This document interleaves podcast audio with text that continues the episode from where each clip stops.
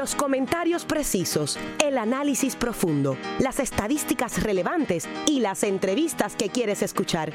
¿Están listos? Porque ahora comienza Conexión Deportiva con los periodistas Irán Torraca y Eugene Guzmán, más allá del terreno de juego.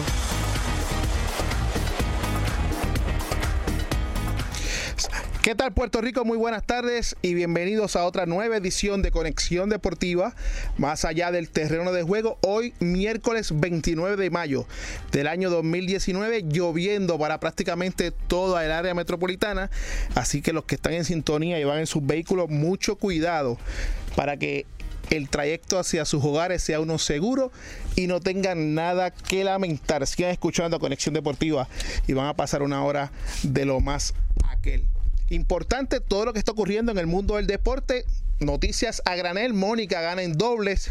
Jugará mañana en sencillo, como dijimos ayer. Los detalles los tendremos más adelante. Senda victorias ayer para el equipo de Fajardo a domicilio ante un equipo de Guayama que ayer se rió Emma conmigo cuando dije que están tratando de ver la luz por señas y parece que no están encontrando esa luz al final del túnel, ya prácticamente con cuatro juegos por, por jugarse ¿no? para el equipo de Guayama. Flor nuevamente da un golpe sobre la mesa y derrota a los líderes del torneo, los santeros de Aguada, para ponerse en una posición privilegiada, ya entrando en esta recta final del baloncesto superior nacional. Hay campeón en la UEFA Champions League no la Champions, sino la que se juega paralela a la Champions, y es que el equipo del Chelsea derrotó 2 por 0 al Arsenal. Esa victoria le asegura un pase directo a la Champions League del año que viene. Y eso es bien importante porque en el torneo doméstico de Inglaterra, el Chelsea se había quedado fuera de los primeros tres que tienen derecho a participar de ese torneo. Este próximo sábado hay historia en el Wanda Metropolitano en Madrid porque se enfrentarán el Liverpool junto al Tottenham buscando el campeón de la Champions League. De eso estaremos hablando el próximo viernes. Interesante también. Ya está todo listo, preparado para que mañana comience la serie final de la NBA entre los Warriors que van de visitantes ante el equipo de los Toronto Raptors. También de eso estaremos hablando eh, más adelante. Así que ese es el menú que tenemos hoy aquí en Conexión Deportiva. Estoy un poco fatigado, pero es el hecho de que venía tratando de guardar la, cada gota que caía, ¿no? Para evitar mojarme. Así que eh, disculpen de esa. Conmigo hoy, Javier Sabat, Emma Márquez y José Alicea, que reaparece aquí en Conexión Deportiva. Saludos, amigos. Eh, saludos Eugene, saludos Emma, saludos José eh, y saludos a todos los fanáticos que están en sintonía de Conexión Deportiva. Eh, un miércoles de mucho deporte. Ayer tuvimos en el Banco Superior Nacional, como tú indicaste, el equipo de los queridos de Fajardo no deja de sorprender.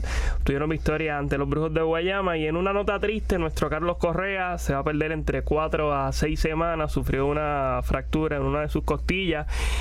algo triste para Correa que en la última campaña pues se perdió un sinnúmero de partidos por una lesión que sufrió en la espalda baja. Nosotros ¿verdad? le deseamos el mayor eh, que se, ¿verdad? se pueda recuperar lo antes posible porque ciertamente Correa en plenitud de condiciones es uno de los mejores peloteros que tiene Puerto Rico. Eh, saludos Eugene, saludos a Javier y a todos los amigos que están en sintonía ahora. Como dice Javier, pues algunas noticias más tristes que otras, pero aquí listo y preparado para informarlas todas a nuestro público. Eh, muy buenas tardes, Eugene, este, Javier. y Emanuel y a toda esa fanaticada ¿verdad? del deporte que siempre nos sintonizan por el 940M a esta hora y vamos a comenzar que hay mucho de qué hablar. Sí, y yo quiero comenzar con una nota que me toca y es realmente triste y es el fallecimiento de Alfredo Herger. En el día de hoy, el pasado lunes, Alfredo tuvo una situación, un percance de salud mientras hacía ejercicio en un gimnasio y la vida uno tiene que vivirla cada momento eh, como si fuera el último, ¿verdad? Porque eso fue el lunes y hoy es miércoles y ya hoy, ¿verdad? Eh, por una causa que lógicamente la familia se reserva, eh, muere este joven, y yo digo joven porque yo me siento joven también. Yo tuve la oportunidad de estudiar con Alfredo en la Universidad de Temple en el año 1986 y de ahí pues hicimos una muy bonita amistad. Lamentablemente, pues Alfredo pues no las tuvo todas consigo en los últimos años. Así que solamente le pedimos, ¿verdad?, que a la familia Fortaleza y sobre todo a su papá, que eh, Alfred D. es una institución en lo que son los medios de comunicación en este país y alguien al que cuando se despida de este mundo también hay que agradecerle mucho por lo que ha hecho por la clase artística. Así que que descanse en paz. Yo compartí con, con Alfredo, él acostumbraba a jugar baloncesto hace años atrás aquí en Rubel, eh, en la cancha de Rubel, y, era así, bien fogoso, un tipo, ¿verdad? Que, que, lo conocí, por lo menos la parte que compartió conmigo, bien contento y, y, y bien alegre, así que es una pena para todos nosotros y todo el pueblo de Puerto Rico. Ya adelantó, así es, Emma, disculpa, ya adelantó Javier el hecho de que el puertorriqueño Carlos Correa se va a perder varias semanas por una fractura en las costillas. Y esto es, eh, ¿verdad? Una noticia que preocupa, ¿no? En cierta manera por el hecho de que Carlos eh, no las ha tenido todas consigo hablando de lesiones eh, en el último en los últimos tiempos y uno cabe pensar que un jugador de 24 años que ya tenga eh, episodios, de, episodios de lesiones que frenan ¿no? lo que en esta temporada eh, iba por buen camino, 295 con 11 honrones y 35 carreras empujadas, pudiera afectar de sobremanera el desempeño eventual de toda la temporada, porque si hablamos de 4 a 6 semanas, vamos a poner 6 semanas, eso significa que estaría regresando luego del All-Star break, break para entonces empezar a coger nuevamente ritmo y estaríamos hablando de que probablemente le pudiera tomar entre 3 a 4 semanas, que estaría, ¿verdad? Sí, estaría en, proceso, ¿verdad? Lo que sería eh, Liga Menor, ¿verdad? Cogiendo claro. turnos, lo que sube nuevamente. Así que el, panorama no, no, no, luce bien para Carlos Correa. Y es como tú dices, Ullín, porque ya viene esta seguidilla, ya viene esta seguidilla de las lesiones. Él en el 2017 se tiró una gran campaña, era fuerte candidato al juego de las estrellas, al, al jugador más valioso de la Liga Americana. Y a finales de temporada se lesionó, eh, regresó, ¿verdad? Regresó para la postemporada y cuando el equipo de Houston se corona campeón. Pero ha tenido, no, no ha tenido todas consigo Correa y, es, penoso porque este Correa es la principal inversión del equipo de los Astros de Houston. O sea, es la, la figura de este equipo de los, Astros, de los Astros de Houston. Así que yo deseo, ¿verdad? Que en, lo más breve posible Correa se pueda recuperar porque en plenitud de condiciones ciertamente es de lo mejor que tiene Puerto Rico en el béisbol. 50 juegos perdió en ese año 2017, 52 en el 2018. Sí, oye, Javier, como usted menciona, hay que plantearse la interrogante de si Estamos viendo un Carlos Correa que es un jugador propenso a lesiones por lo que será el resto de su carrera. Ya en el 2014, antes de entrar a la Grandes Ligas, él había sostenido una, una lesión en la fíbula, en, el tobillo, por lo que perdió gran parte de la temporada en ligas menores. Eh, luego, en el 2017, como ustedes bien mencionan, perdió casi dos meses con lo que fue un ligamento roto en su pulgar. Luego, en 2018, tiene los problemas de espalda baja que lo sacan de acción nuevamente. Y luego viene la, la famosa cirugía que se hizo en la nariz por problemas respiratorios y que lo dejó participando en solamente 102 partidos. Ahora cae con lo que se, se ha dicho que es una lesión en las costillas y que sostuvo alegadamente en su hogar. Así que yo creo que, que también hay preocupación en el team de Correa. Puede ser que su futuro financiero se vea afectado porque pierde valor en el mercado un jugador que, que pudiera entonces venderse como, como una persona que, que se lastima fácilmente. Así que preocupación en Houston, preocupación en Puerto Rico, una lástima con, la temporada que estaba teniendo el jugador de Santiago. Y, es curioso eso de Correa, Emma, ahora que tú señalas, porque él pronto va a estar en la, en la agencia libre. Eh, o sea, puede firmar con equipos otros de Houston, renovar, eh, firmar un contrato bastante extenso, puede optar por la agencia libre. Y hace varias semanas eh, en las redes sociales, las mayores, subió un video en el cual está Carlos Correa y Correa está jugando en el Fenway Park y señala, ah, yo me voy a quedar con el Ciore del equipo de Boston. O sea, no sé si él lo dijo de forma jocosa, cómo fue que lo dijo, pero que tal vez, o sea, sus aspiraciones a largo plazo no sean continuar eh, con los Astros de Houston. Y es una lesión que es bien lamentable porque es en, el área de las costillas que cuando tú vas a hacer la mecánica del swing afecta mucho al igual que en la espalda baja y Carlos Correa estaba atravesando una, un inicio de temporada eh, excelente. Eugene mismo lo comentó ahorita en los números, 2.92. Y, sola, y pensar que dos años anteriores también tuvo problemas. Se perdió 52 juegos, 50 juegos. Primero por, por un dedo en el pulgar y luego por la espalda baja. Eso como que le trabaja mecánica mental, pero yo sé que Carlos Correa pues hará lo, lo propio para que vuelva. Es verdad que la rehabilitación vuelva a Liga Menor para subir, pero yo espero que en esa segunda parte pues comience otra vez y tenga buen arranque. 11 cuadrangulares, 35 carreras remolcadas para el puertorriqueño, que estoy seguro que ya los Astros de Houston, teniendo a un jugador eh, como Alex, Alex Bregman, ¿no? que era campo corto y tuvo que haber sido, eh, tuvo que ser movido a tercera base porque ahí estaba Carlos Correas, eventualmente ver la posibilidad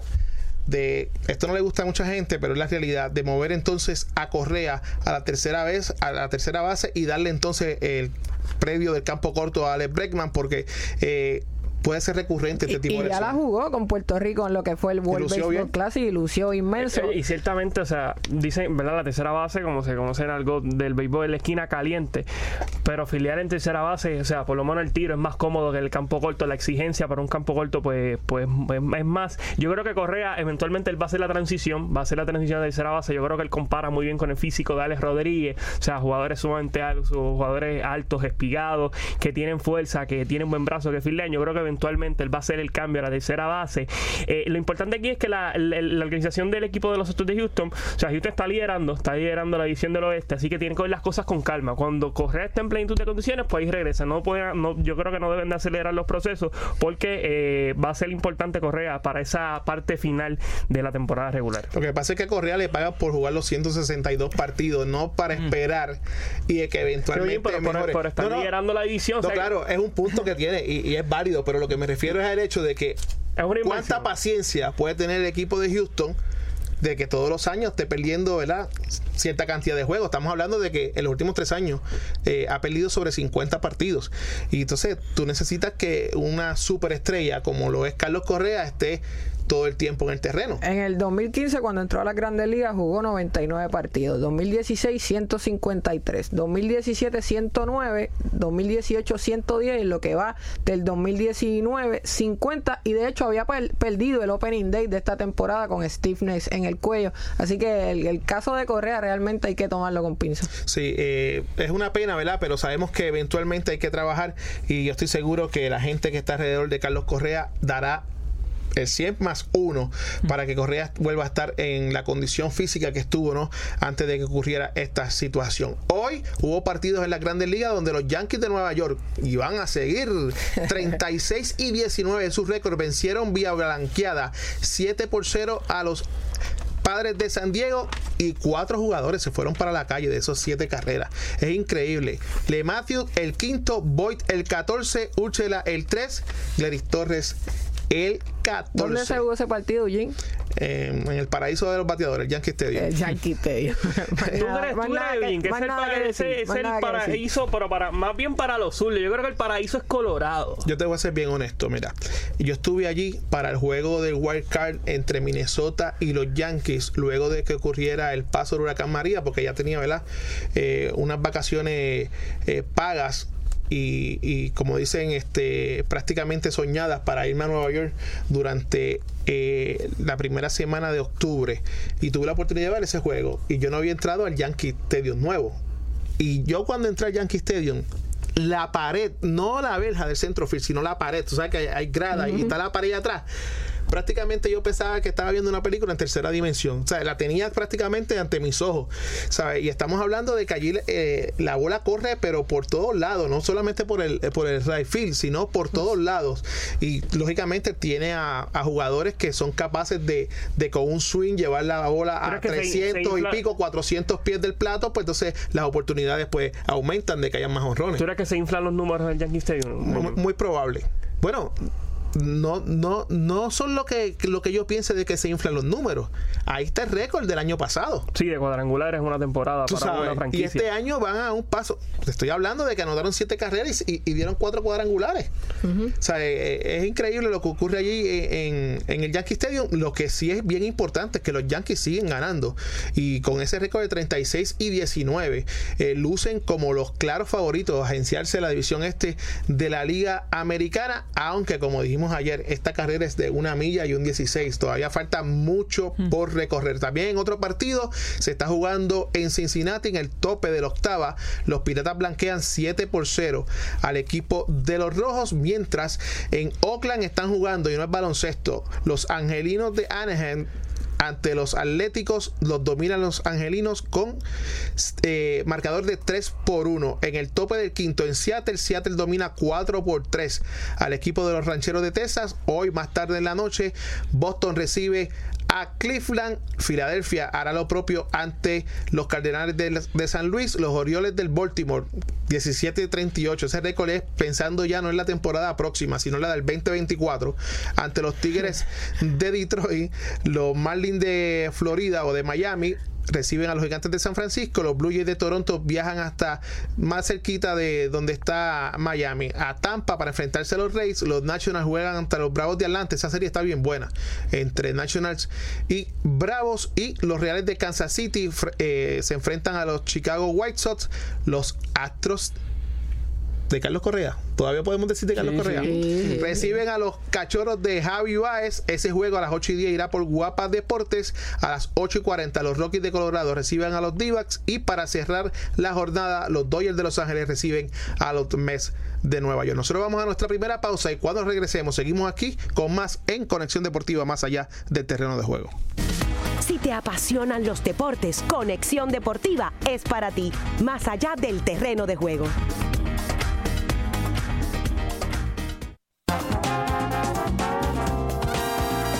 Historia, cultura y su guía de ocio de Puerto Rico. La guía gratuita mensual de mayor crecimiento entre sus lectores, que honra nuestra cultura puertorriqueña.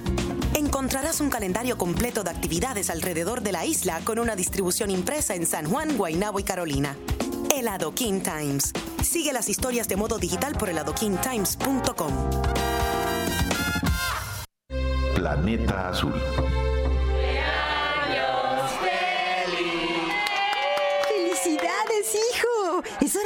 Regalo. Gracias, mamá. Ah, un arbolito. Sí, es un árbol. Recuerda que todos tenemos la responsabilidad de cuidar y preservar nuestros espacios verdes día a día. Cada acre de árboles maduros ofrece oxígeno para 18 personas y ayuda a limpiar el aire para niños o personas mayores con problemas respiratorios. Regala vida. Regala un árbol. Mami, mami, me encanta mi arbolito. Hasta respiro mejor.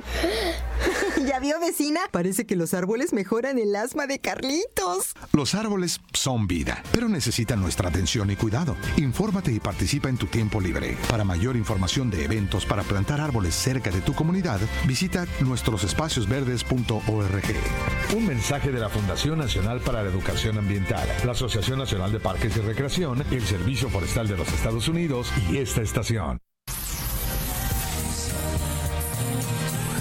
Dice nuestra audiencia a través de Facebook. Gracias por regalarme la música con la que crecí.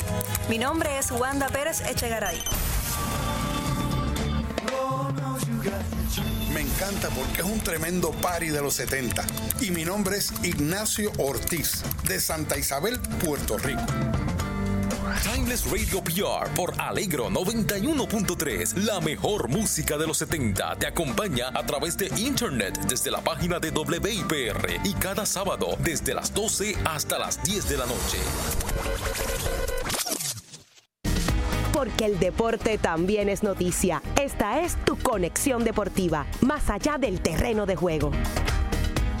Y regresamos nuevamente a Conexión Deportiva a través de WIPR 940 AM, siempre recordándole a todos los que nos escuchan que nos pueden seguir a través de las redes sociales en Conexión Deportiva PR, en Twitter Conexión Deport PR y pueden escuchar este programa todos los días en alta definición a través de la aplicación Turing Radio. Buscan en el search eh, WIPR 940M y ahí en alta definición, no importa dónde te encuentres, en cualquier lugar del mundo, tienes acceso al programa de conexión deportiva. Eh, Eugene, en una de estas pinceladas, ¿verdad? Que, a ti te gusta hacer en el programa, eh, informamos que Ryan Sánchez, lo que es el atletismo mundial, estará activo mañana en la Liga Diamante de la IAF. Correrá los 800 metros a las 3 pm hora de Puerto Rico. Dentro del field, Ryan se presenta con la mejor marca en lo que va del año, con 1.44.82. Sin embargo, hay otros corredores que tienen mejor marca de por vida en lo que será ese field, incluyendo al bosniano Amel Tuca, de 28 años, que ha corrido 1.42. Así que será una buena prueba para Ryan, que, que estuvo ¿verdad? activo en California, lució bien, en Puerto Rico le ha ido bien las dos carreras que tuvo, estableció récord en lo que es récord personal, lo que fue la distancia de 600 metros, también la de 800 en la justa. Así que una buena prueba para Ryan, que ya se encuentra eh, clasificado tanto para los Juegos Panamericanos de Lima como para el Mundial eh, de Qatar. Así que también esta será la primera de dos carreras que Ryan tendrá eh, disponible, lo que es la Liga Diamante. Próximamente el 13 de junio estará activo en Oslo, en Noruega. Así que atletismo en grande para Ryan, que por lo que vi en las redes sociales está cumpliendo un sueño. Emma, y yo creo que es importante señalar, ¿verdad? Para el beneficio de los radios escucha, que esta Liga de Diamante, aquí está la crema de la mm. crema del del atletismo. Eso es correcto. Aquí están campeones mundiales, eh, campeones olímpicos.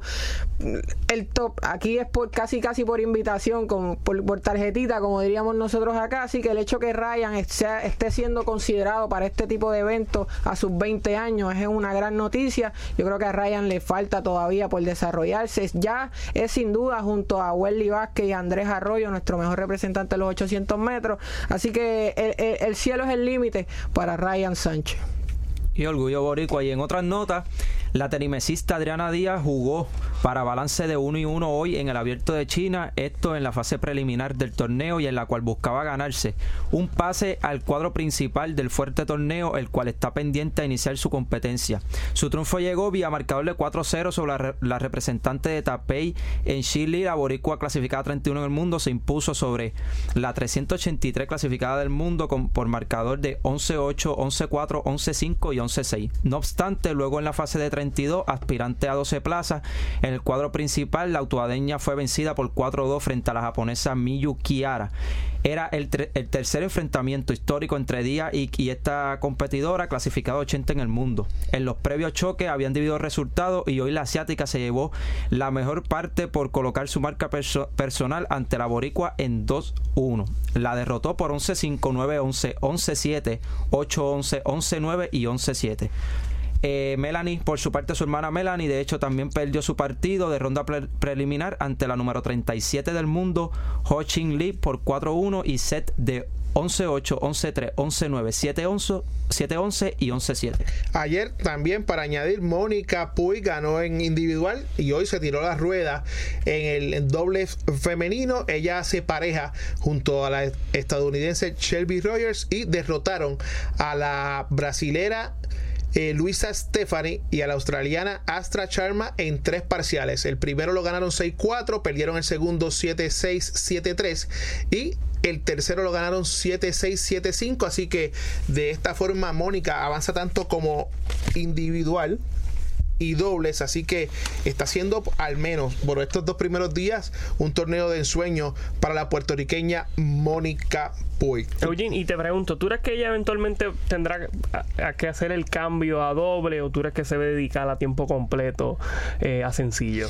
Mira, eh, yo, tú tienes que ser una superestrella en el deporte del tenis para tener éxito tanto en la manera individual. Las hermanas Williams. Yo, no quisiera mencionar a las hermanas Williams porque Serena ha tenido éxito. La otra, eh, Venus no ha sido tan dominante en los últimos años. Inconsistente, yo, me iría mucho más a Martina Navratilova. Martina ganó muchos torneos de manera individual y cuando tuvo parejas también los ganaba y algunas veces ganaba el mismo torneo en individual y en doble. Lo hizo por muchos años en Wimbledon, lo hizo por muchos años en el Abierto de Francia, que es el que se está jugando ahora. En muchas ocasiones tuvo de pareja Gigi Fernández y Gigi se dedicó a jugar doble. Ella entendió de que su carrera iba a estar mejor posicionada en dobles. Y le salió sumamente bien, salón de la fama. Aquí lo que tienes que ver es que ya Mónica tiene 25 años. ¿Tú sabes quién es la primera sembrada eh, hoy por hoy en el mundo? La primera sembrada. La japonesa, ¿verdad? La, sí, eh, tengo el nombre aquí a la mano. Yo también lo tengo. Lo que hace es que te quiero hacer la, la analogía entre una y otra. Mira. Es Naomi. Naomi. En la que tuvo aquel encuentro con Serena Williams en, el US Open. En el, US Open, que fue su primer torneo grande ganado. Y yo te tengo que traer a, a Naomi Osaka como ejemplo, porque Naomi tiene 21 años. ¿Sabes? Este es un deporte donde tienes que llamarte Roger Federer, Rafael Nadal, tienes que llamarte Djokovic. Para tú, mientras más años ya los 25 es el pick. O ya estás, comienza, ¿verdad? Esa, a salir de, ese pick. Correcto. Ese, esa es la situación. Lo que pasa es que es un deporte bien explosivo. No sé si ustedes han tenido la oportunidad de practicarlo, aunque sea recreacionalmente. en la universidad es como la estiva hacer un palo. sí. estamos, estamos por la misma. Me acuerdo el profesor Juan Carlos Prado, que en paz descanse, fue mi profesor en la UPI de, de tenis. Y parece fácil desde afuera pero el tenis es un deporte que requiere demasiada habilidad atlética. Lo que estos muchachos hacen de cubrir tanto terreno y una superficie como esta y arcilla que, que se deslizan y hay una técnica, wow, increíble. Sí, yo y, tomando como pie eh, tu comentario, Emma, es el hecho de que tú tienes que despuntar bien temprano en el tenis. ¿Sabes? Estamos hablando de. Una María Charapova que a los 18 años creo que derrotó a Serena Williams. Todas comienzan eh, a tener éxito antes, antes de los 20. Entonces, en el caso de Mónica, que ha tenido éxito, porque no significa que porque tú no ganes no tenga éxito. Ella tiene a su haber la medalla olímpica del 2016 allá en, en Río, ¿no? Pero a nivel del Tour de la Asociación de Mujeres, ¿no? De, tenis, eh, ya ella eh, comienza, ¿no? A tener una edad donde eh, es muy difícil, ¿no? Que tú puedas despuntar y mantenerte, porque puede dar un palo, puede ganar un, un, gran torneo, quién sabe si tiene la oportunidad de ganar uno de los cuatro grandes, pero es mantenerte. Y Mónica, lamentablemente, ha jugado muy bien por rachas. En este torneo, como bien señalé, ya ganó individual y ganó en dobles. Vamos a ver qué pasa ahora en la segunda ronda y eventualmente en la tercera. Porque los torneos de tenis tienes que ser consistente durante todo el torneo. Porque es eliminación sencilla, pierdes uno y te tienes que ir. Entonces, bien, tendríamos ya que irnos enfocando en, Lauren Anzalota, que es la, otra tenista joven que tenemos que está, que está despuntando a nivel internacional según, según tú. Yo, yo, no es que según yo, es que yo creo que hay que empezarle a darle la oportunidad. Por eso fue que cuando se hizo la, la, mesa redonda con la prensa en el Comité Olímpico de Puerto Rico, que se expone, ¿no? Cuáles son los atletas que con mayor probabilidad iban a ir a representarnos a Lima tuvimos una situación en que no se estaba apoyando a Anzalota para que sustituyera. Si Mónica, no va, no, va, nadie. Y eso es un gran, grave error. Definitivo. Eso es un grave error por el mero hecho de que si esa es la persona que va a comenzar a subir, pues tienes que darle la oportunidad de que empiece, ¿no? De alguna manera a codearse eh, con el más alto nivel que se puede encontrar en, determinado momento. O sea, eso es bien importante porque, mira, ahora mismo la, la prospecto boricua, que de la cual estamos hablando, Lauren Anzalota, llegó a semifinales en la eh, edición número 60 del torneo Bonfiglio de Italia, tal como lo logró la medallista olímpica hace ocho años. ¿Sabes? Ella va por buen camino, pero entonces tienes que darle la oportunidad de que se eh, entrene, de que tenga eh, el fogueo con las mejores, porque si no, Mónica va a tener su, su historia ya eh, escrita, pero los que vieran después, Y de cara al, a los próximos, al próximo ciclo olímpico, pudiésemos tener una pareja sólida, en lo que es el, el, doble en tenis. Yo creo que lo importante aquí en cuanto a Mónica es que ella está centrada, señaló que no va a estar participando en los Juegos Panamericanos, así que está centrada en lo que es este año de competencia y eh, buscando, ¿verdad?, rivalidad en lo que será Tokio 2020, eh, que yo creo que Mónica, ¿verdad?, como perfil la debe estar clasificando a los Juegos Olímpicos. Vamos a ver qué ocurre, ¿no?, con Mónica en lo que resta del torneo grande que se juega allá en París, Francia. El French Open. Y no se le puede pedir mucho porque aquí en Puerto Rico, o sea, no hay, no hay canchas de silla. O sea, o sea, aquí la superficie, todas son en, cemento, o sea que, es complicado la preparación. Pero ya, ya, una atleta profesional que se prepara, o sea, pero, pero acuérdate que Mónica nunca ha tenido su base de entrenamiento en Puerto Rico. Sí, ella prácticamente cuando viaja para los distintos, los USA Open, los diferentes. Sí, pero, pero por lo menos los, tenistas caribeños, los tenistas latinoamericanos, pues tienen eso desventaja. No es como allá en España, ¿verdad? Que tienes un sinnúmero de canchas en arcilla, que ahí tienes la, ventaja de, la cancha. O sea, nosotros, pues, los puertorriqueños latinos, pues corremos con esa desventaja. Nuestra finca posiblemente nunca tocará lo que es una cancha de arcilla, a menos que clasifique a un torneo de esta magnitud. Así que está difícil debutar eh, en el French Open sin haber ni siquiera practicado en esta superficie, pero cosas que cosas que suceden en Puerto Rico. No, y, cosas que tienen que acostumbrarse todos aquellos tenistas que están rankeados, ¿no? En los primeros 100 porque tienen que presentarse a cada uno de esos torneos porque influye, ¿no? En su escalafón, ¿no? En dónde está colocado en su escalafón. Y ya Mónica, entre los 7 mil euros que ganó ayer y los 7 mil euros que ganó hoy, son 14 mil euros que van para el pote. Bueno. Porque yo tengo aquí eh, una una nota ¿no? y una estadística. Mira, este año en el French Open, los ganadores se van a ganar 2.3 millones de euros. Los que lleguen a semifinal, 590 mil euros. Los que lleven a cuartos de finales, 415 mil euros. La ronda de 16, 243 mil. La ronda de 32, 143 mil.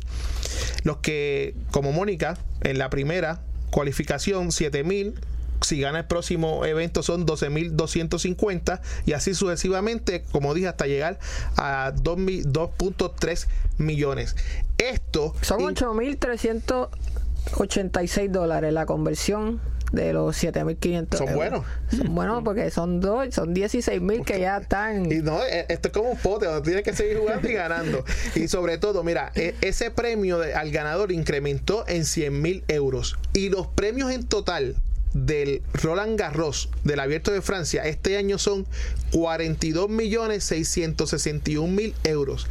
Incrementó 8% de lo que se pagó el año pasado. O sea que es un negociazo. Y cada victoria te permite a ti tener eh, mayor visibilidad ante los medios, los sponsors y sobre todo tu bolsillo, que, es lo más importante. Que puede ser del montón, Eugene, y seguir saliendo bien. De eso se trata. Pero cuando las expectativas son más altas de las que probablemente tú tienes o la gente quiere imponerte, pues tienes un serio problema. Así que nosotros nos vamos a esta pausa. Cuando regresemos hablamos de baloncesto porque está encendido el BCN y sobre todo mañana comienza la final de la NBA entre Toronto Raptors y Warriors de Golden State. Si te apasionan los deportes, Conexión Deportiva es para ti, más allá del terreno de juego.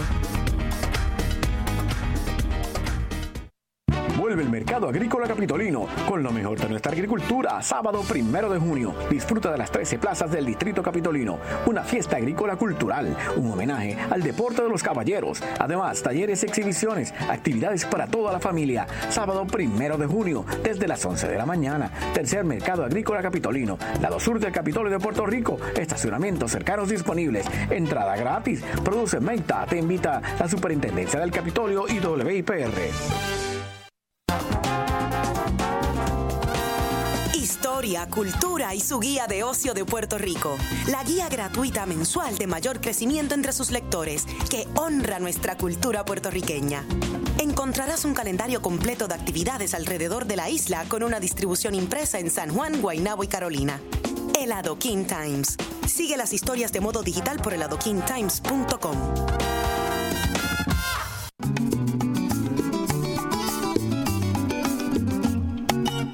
Tardes Campesinas, de lunes a viernes de 1 a 2 pm.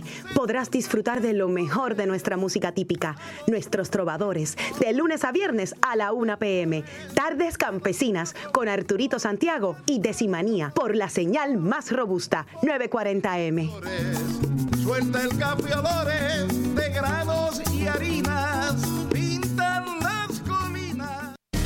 porque el deporte también es noticia. Esta es tu conexión deportiva, más allá del terreno de juego. Eso.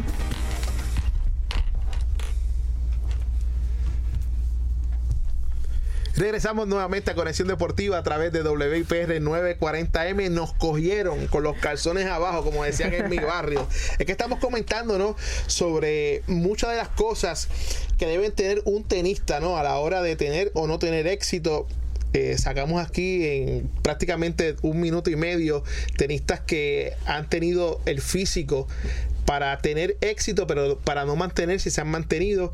Y en fin, yo creo que en el caso, como ya mencioné anteriormente, en el caso de Mónica, es ir al trabajo. Es como ponchar 8 a 5. ¿sabes? Que, que no piense que tiene el pueblo de Puerto Rico en sus espaldas, porque eh, ese cliché a mí muchas veces me, me preocupa, ¿no? De que los atletas piensen de que si no tienen éxito, el pueblo no los va a de alguna manera respetar o, respaldar. o respaldar y compensar.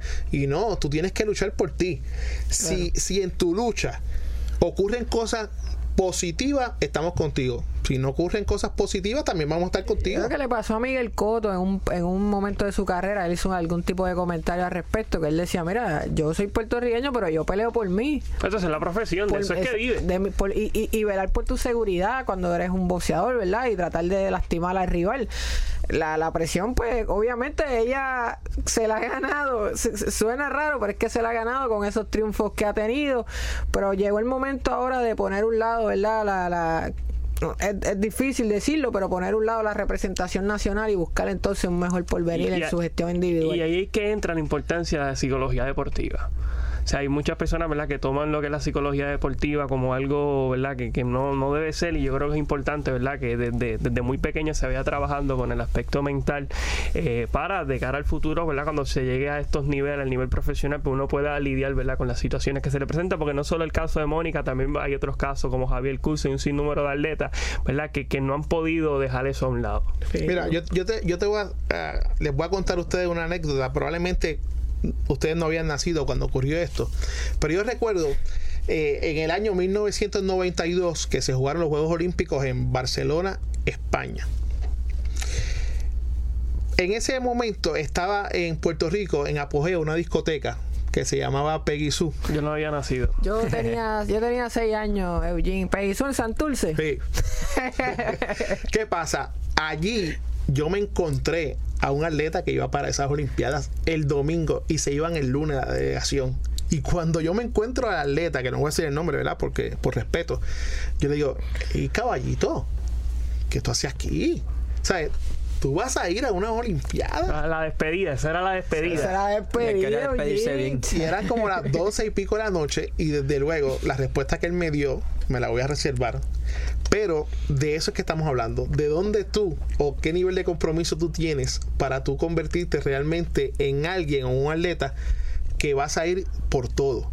Y lógicamente uno sabe y tú puedes decir, pues mira, eh, yo soy bueno, pero hay mejores. Eso se entiende, ¿no?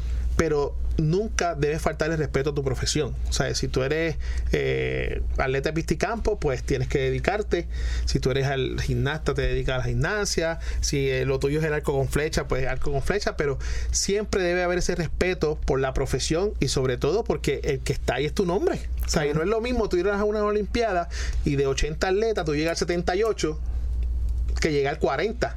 Porque aunque tú no ganas, tú dices, pues yo soy el, el número 40 en el mundo. Y eso abre muchas puertas. O sea, una, una representación digna en una, en una justa que sucede cada cuatro años te puede traer otra estabilidad durante ese otro ciclo olímpico y entre medio. O sea, que hay que tomarlo, dar, dar lo mejor de sí. independientemente si vas a, participar o a competir, ¿verdad? Que también es otro debate aparte, pero siempre dar lo mejor de sí. Oye, y luego, ¿verdad? Me gustaría, yo sé que luego vamos a entrar en lo que es el baloncesto, pero ahora ustedes van por esa línea. Me gustaría, ¿verdad? Discutir lo que ha sucedido con George Condit y con Andrés Culvelo, que decidieron no participar en el Mundial, ya que estamos mencionando esto de ¿verdad? representar a Puerto Rico, eh, ¿verdad? ¿Cómo, ¿Cómo ustedes ven esta decisión? Pero sé que eso lo vamos a estar tocando eventualmente cuando hablemos del básquetbol. Sí, lo vamos a tocar eh, más adelante. Lo que sí es que ayer hubo dos partidos en el baloncesto superior nacional con sendas victorias para los cariduros de Fajardo que vencieron 111 por 86 a los brujos de Guayama en la Roque Nido y los indios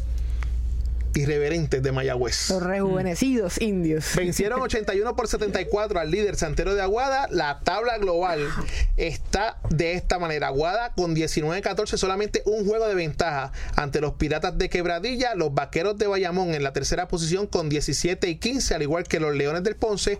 Mientras en la quinta se encuentran los Capitanes de Arecibo con 18-16. Fajardo 15-18, al igual que los Indios de Mayagüez con 15-18.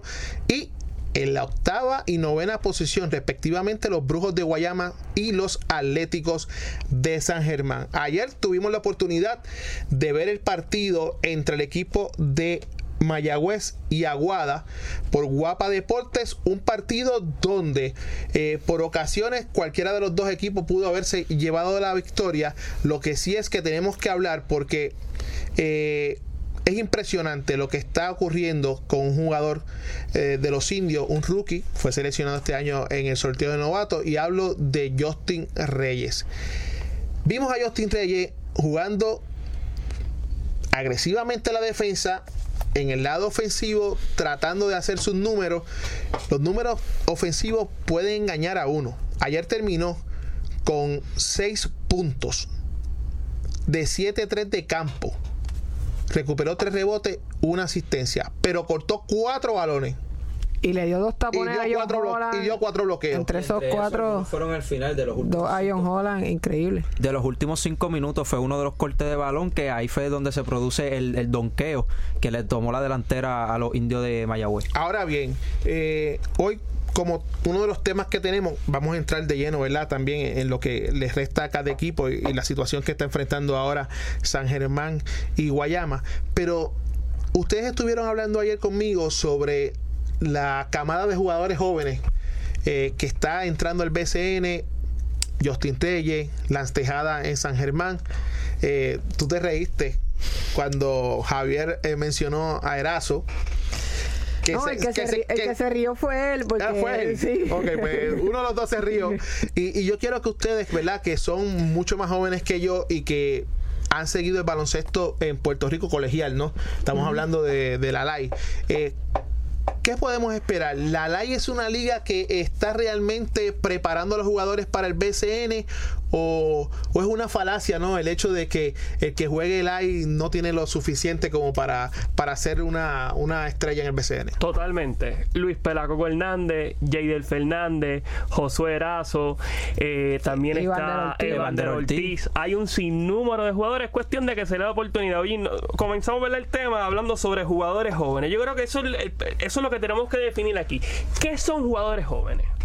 ¿Qué son jugadores jóvenes? Emma, para ti, ¿qué es un jugador joven en el baloncesto? Yo te diría entre los 18 y 23 años. 18 y 23 años. Pues ya Justin Reyes no cabe. Justin Reyes tiene 24 años. Claro. Para ti, ¿qué es un jugador joven? 24 años. 24 años. Porque acuérdate que el jugador joven antes era 16, 17. Bueno, aquí tuvimos a Eddie, a, a Guayacán, entrando con 14 y 15 y años. Sucede en todos los deportes, lo hablaste ahorita con el tenis, sucede en la gimnasia, sucede en el ciclismo. Lo, lo, las personas no llegan al campeón mundial cuando tienen 30 años. Son campeones desde chiquitos, desde, ajedrez.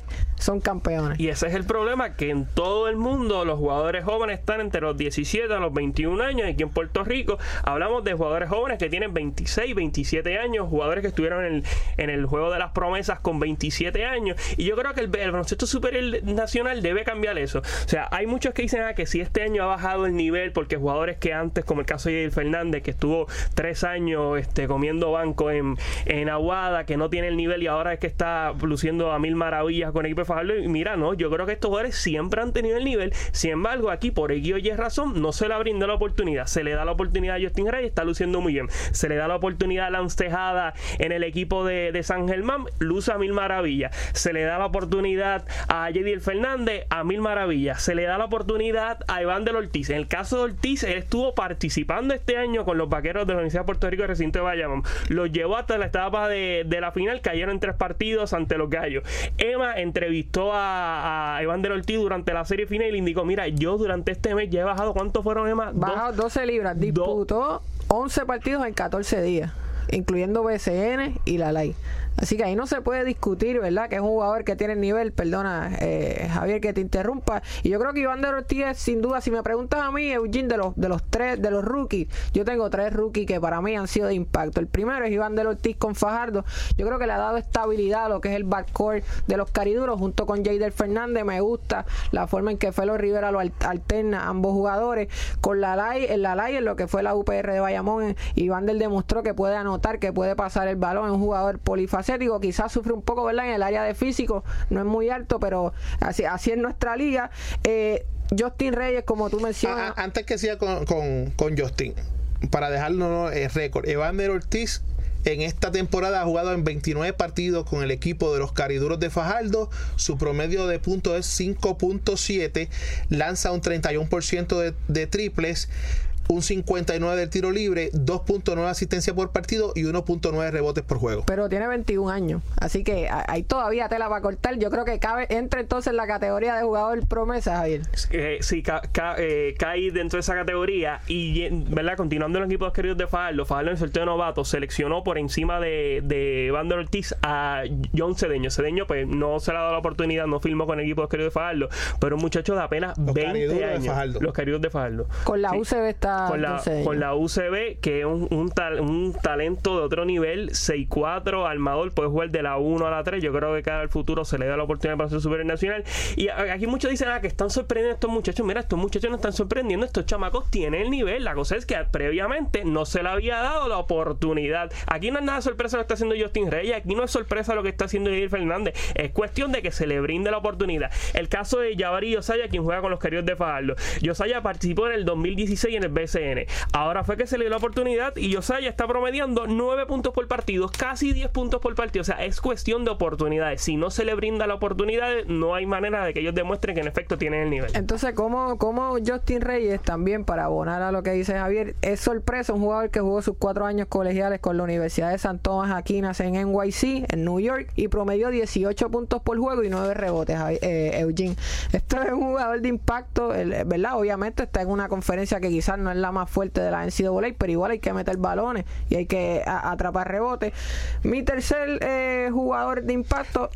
Perdona que te interrumpa nuevamente. Justin Reyes, 13 puntos 1 por partido, 5.6 rebote, 2.3 asistencia, anota el 33% de sus disparos de 3 puntos y, el, y 86% de la línea de tiro libre. Sí, eh, Justin Reyes es un saltarín, ¿verdad? Es un jugador que despega mucho, es agresivo, es atlético, debe mejorar un poco su tiro a larga distancia, aunque el por ciento quizás no dice eso, pero lo vi ayer en el partido lanzando y quizás su mecánica todavía necesita un poquito de retoque. No sé si a los 24 años, ¿verdad? Se pueda retocar una mecánica de tiro, pero, pero ahí vamos. Eh, Lance Tejada de San Germán me parece que es el tercer jugador, ¿verdad? De los de, los de nuevo ingreso que ha despuntado súper bien. Lo vi jugar con la Universidad de Lehigh en años anteriores, donde promedió 14.6 puntos por juego y tiró para 43% eh, por ciento el triple.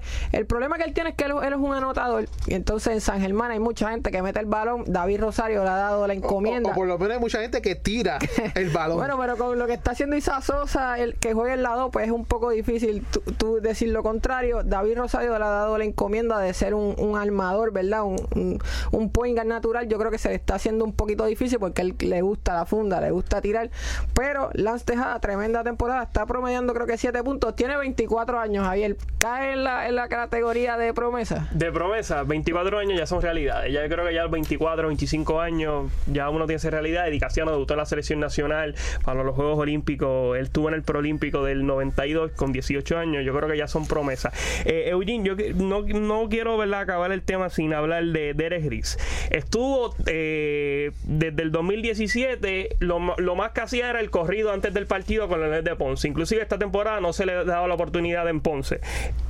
Ah, fue cambiado el equipo de los queridos de Fajardo, promedia 18 puntos por partido, recupera 9.9 eh, rebotes, o sea, casi 10 rebotes por partido, reparte 3.3 asistencias y ha lanzado un 45% de 3 puntos, tiene 25 años. Es cuestión de oportunidades, estos muchachos tienen el nivel, la cosa es que previamente no se le había dado la oportunidad. Yo soy de los que pienso que en la banca nadie puede anotar, rebotear, pasar, defender ni dar falta hay que meterlos al juego. En el caso de Eris, yo concuerdo mucho con lo que tú eh, acabas de decir, Javier.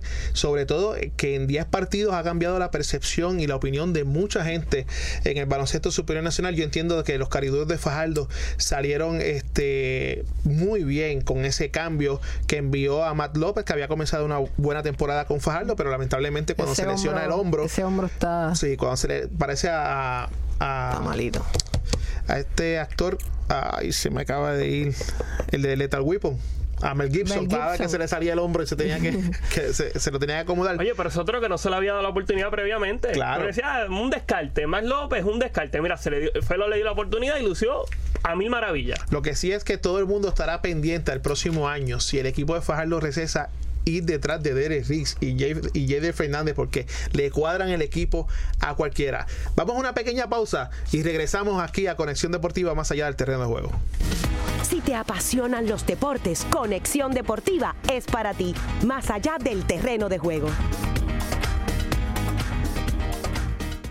El rock sinfónico explora nuevos caminos musicales dentro del género de la música clásica, combinando lo mejor del rock. Imagínate un programa donde se encuentran estos géneros.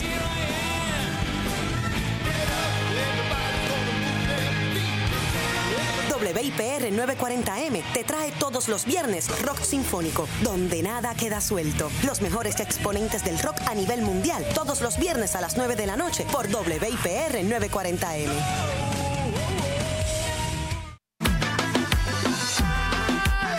Radio de tu carro te transporta.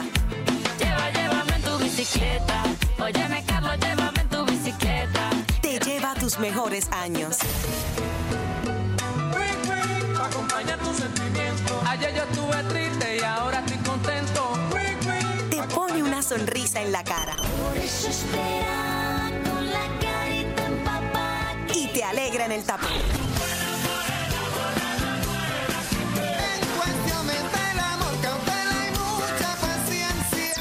La mejor música aquí en la casa de todos. El tren que caben 100. Ay, que caben, que caben 100. El tren que caben 100. 50 parados, 50 de pie. WIPR 940M. Dicen que es lo mismo, pero yo no sé. El tren que caben 100. Oiga, Todo lo que quieres escuchar. el tren que caben 10. Ay, yo me voy para la luna. Miren muchachos, siéntense, cállense y óiganme, este juego todavía lo podemos ganar si aseguramos el... Los pronombres personales me y se que se colocan antes o después del verbo son invariables, o sea que su forma no cambia nunca. Se recomienda decir siéntense, cállense, óiganme. Muchachos, siéntense, cállense y óiganme, este juego todavía lo podemos El español nuestro de cada día.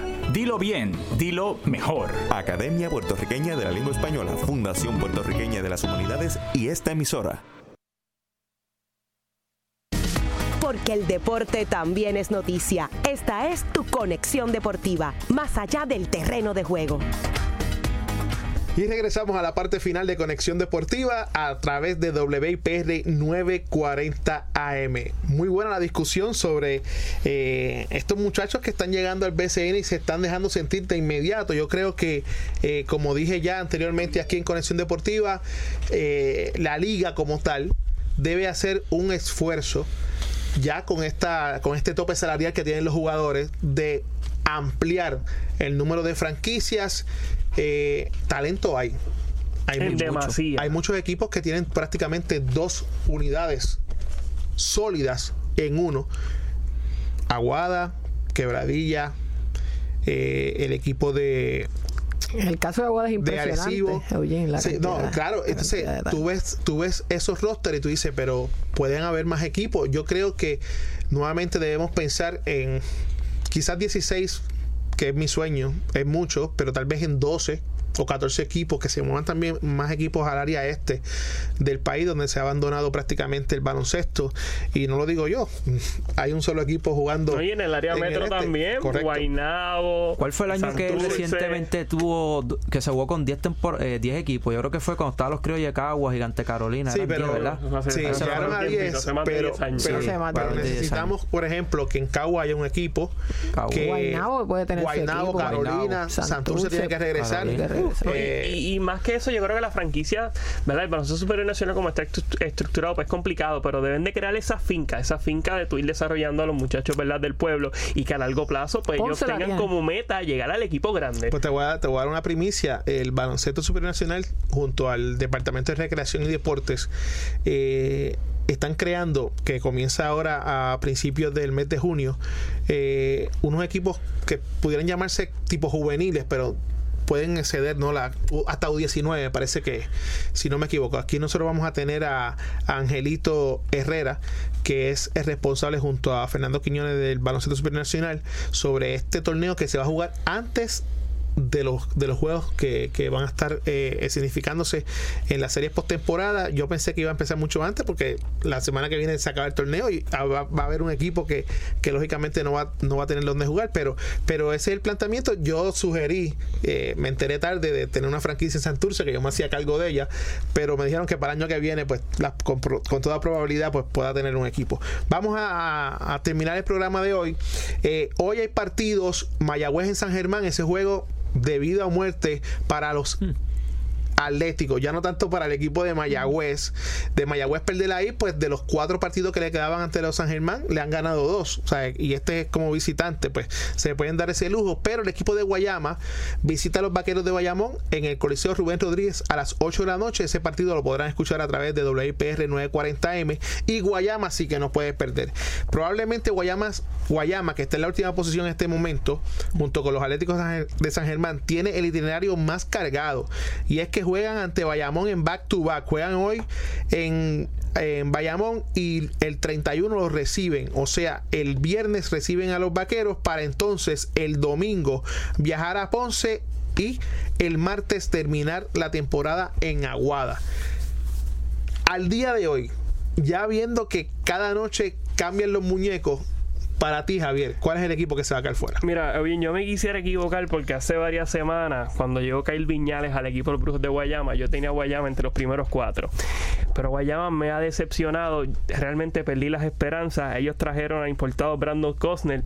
Desafortunadamente, Cosnell ha, ha- puesto unos números, eh, ¿verdad? A través de toda su carrera de Super Nación, unos números bien buenos. Pero no es lo que el equipo necesita para llegar a ese otro nivel. Ofensivamente es muy bueno, pero defensivamente, pues es, es- es débil, es débil. Y el equipo de los Brujos de Guayama, ayer tenía en bandeja de plata, tal vez la clasificación, derrota en tu casa al equipo de los queridos de Fajardo y caer derrotado. Yo creo que el equipo que se queda afuera son los Brujos de Guayama. Tal vez es el que puedan pagar. El Ajá. esfuerzo que puedan pagar. Importante. Podría ser, pero ellos tenían, lo- pero los refuerzos que tenían eran muy buenos y, y con la, o sea, el, el año pasado el mejor jugador del equipo de Guayama lo fue Kyle Viñales y uno pues va, uno Espera, piensa, espera. eh, uno espera, ah, llega Viñales pues le va a dar otra dimensión. El año pasado no tenía a Miguel Aliberdi, este año Aliberdi está jugando muy bien y con Kyle Viñales el equipo de Guayama Lo que ha pasa es jugado que llega, desastroso. llega y te afecta entonces la dinámica del equipo porque los jugadores que se habían adueñado de ese rol, de ese protagonismo, ya no empiezan a tener la bola tanto como antes. Sí. Y un Juan Pablo Piñero también. Está viniendo del banco a anotar sus triples y sus canastos La, importantes. la pérdida de Javi González también, eso le, le pudo haber afectado. y poco. Rodríguez este año también está jugando muy, pero que Claro, muy y bien. yo pienso que un refuerzo en esta liga no puede venir más de tres años si no gana un campeonato. O sea, esa es mi, Comparto tu opinión, esa es mi opinión porque eh, Oye, y es que Cosnell pone Cos- uno- Cosnell ha venido todos estos años ¿cuánto y pone sus, ayer? pone sus números para buscar contrato en el exterior. Y Pero jugaba con un Macao que estaba fuera de la contienda y metía, metía puntos allá en ese equipo. Pues claro, buscando el contrato en el exterior. En tu caso, ¿quién se queda afuera? Bueno, si me hubieses preguntado ayer, yo te hubiese dicho que Fajardo para mí se quedaba fuera. Él es el equipo que yo tenía quedándose eh, fuera de la contienda, pero con ese triunfo importante sobre Guayama voy a, Factor a- Felo Rivera. voy a hacer el entry, voy a, voy a hacer el 1 y 1 aquí con Javier Sabat y me, y me voy a ir con Guayama que creo que se queda fuera. Es un equipo que empezó súper bien la temporada. Yo vi un Ali Verdiel diferente, lo vi rejuvenecido, pero creo que Kyle Viñales, ¿verdad? Lamentablemente para ellos ah, le- lo ha puesto un poco más inconsistente así que para mí Guayama hasta el año que viene Fajardo le restan partidos todos en su casa ante Aguada el 31 de mayo, el 2 de junio ante Mayagüez y cierra el 6 de junio, siendo el último partido de la temporada regular para todos los equipos ante el equipo de Ponce. José, ¿quién se queda? Yo creo que los brujos de Mayagüez.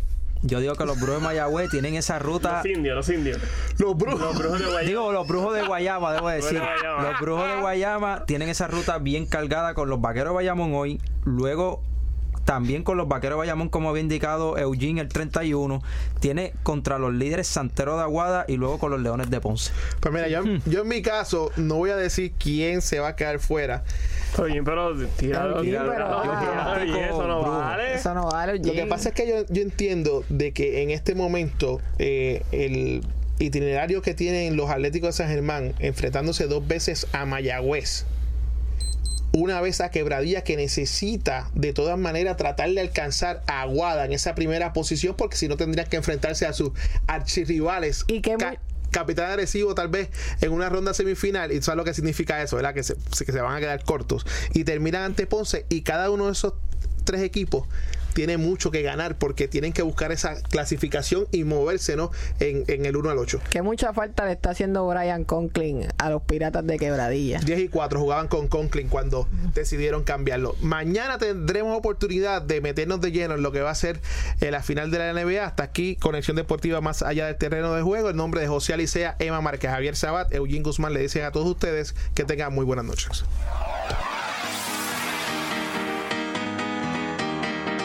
Esto fue Conexión Deportiva con los periodistas Irán Torraca y Eugene Guzmán. Conéctate de lunes a viernes a las 6 de la tarde. Conexión Deportiva, más allá del terreno de juego.